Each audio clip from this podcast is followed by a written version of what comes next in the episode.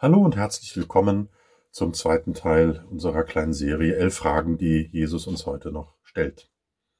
Die heutige Frage stammt aus Matthäus 7, Vers 3. Dort steht, wie kommt es, dass du den Splitter im Auge deines Bruders siehst, aber den Balken im eigenen Auge nicht bemerkst? Wir befinden uns hier mitten in der Bergpredigt, die anerkanntermaßen die wichtigste Lehrpredigt Jesu ist. Im vorliegenden Abschnitt geht es um das Richten. Richten bedeutet im biblischen Sinne immer zu verurteilen und damit auch ein Strafmaß festzulegen. Menschliches Richten ist dabei immer mit Gefühlen, Erfahrungen und Wünschen verknüpft. Es kann daher nie ganz gerecht sein. Und darum ist es wichtig zu verstehen, was Jesus hier meint. Denn auch als Christen sind wir ja Sünder. Wir begehen täglich Sünden mögen sie in unseren Augen auch noch so klein sein. Doch wir neigen dazu, unsere Sünden zu relativieren, beiseite zu schieben und unser Gewissen abzutöten. Dabei vergleichen wir uns oft mit anderen und sehen, dass diese natürlich auch Sünder sind. Und wir benutzen dann die Sünden der anderen, um unsere Sünden zu überdecken. Sozusagen uns zu entschuldigen. Wenn die das dürfen, darf ich das auch. Wenn das dem passiert, dann ist es doch nicht so schlimm, oder?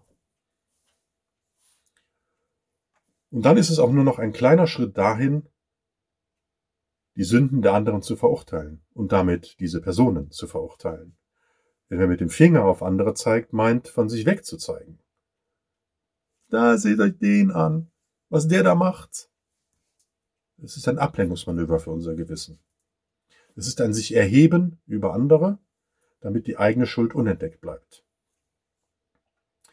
Damals im Garten Eden sagte Adam, die Frau, die du mir zur Seite gestellt hast, gab mir was davon, da habe ich gegessen.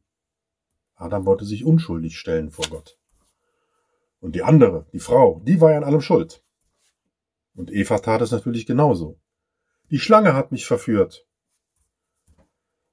Oberflächlich betrachtet hatten natürlich beide recht. Die Schlange hat Eva überlistet und Eva hat ihren Mann mit hineingezogen. Doch während die Schlange ganz klar die Absicht hatte, absolut gewissenlos gegen Gottes Gebot zu verstoßen, regte sich bei Adam und Eva das Gewissen. Beiden war klar, dass sie Gottes Gebot überschritten hatten. Das, bevor sie die Tat begangen hatten.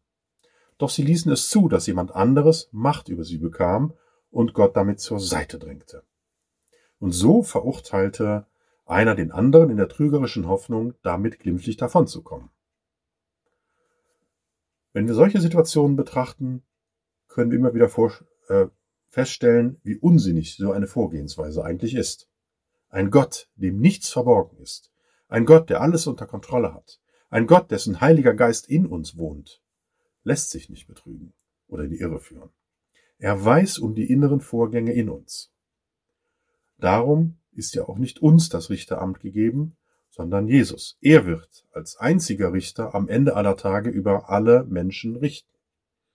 Dann werden die Sünden der ganzen Welt gerichtet. Und hier wird jeder seine gerechte Strafe erhalten. Wir müssen daher unsere eigenen Sünden vor Gott bringen. Der andere muss seine Sünden vor Gott bringen. Hierbei dürfen wir uns allerdings gegenseitig unterstützen. Statt den anderen zu verurteilen, dürfen wir ihn ermahnen, zurechtbringen und ermutigen. Und hierbei hilft uns sogar unsere eigene Sündhaftigkeit.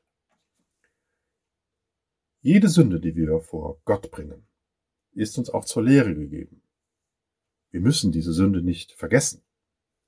Wir sollen sie hassen und nicht mehr tun, aber wir können daraus lernen, wie gut und gnädig Gott ist. Und diese Erfahrung können wir mit anderen teilen. Wie viele Zeugnisse über die Heilung von Sucht, Missbrauch und Gewalt haben andere schon dazu angestachelt, ähm, auch diesen Jesusweg zu gehen? Wie gut kann einer dem anderen helfen, wenn er selbst dieses Tal bereits durchschritten hat? Nur was ich selbst kann und erlebt habe, kann ich anderen weitergeben. Und darum müssen wir zuerst den Splitter in unserem Auge äh, heraus, aus unserem Auge herausziehen denn Gott will unsere Seelen heil machen, damit wir anderen helfen können, den gleichen Weg zu gehen. Nur so können wir in Liebe auf andere Sünder zugehen, in ihre Welt eintauchen und mit ihnen zusammen die Gnade Gottes erleben. So wie Gott an uns handelt, sollen wir auch an anderen handeln.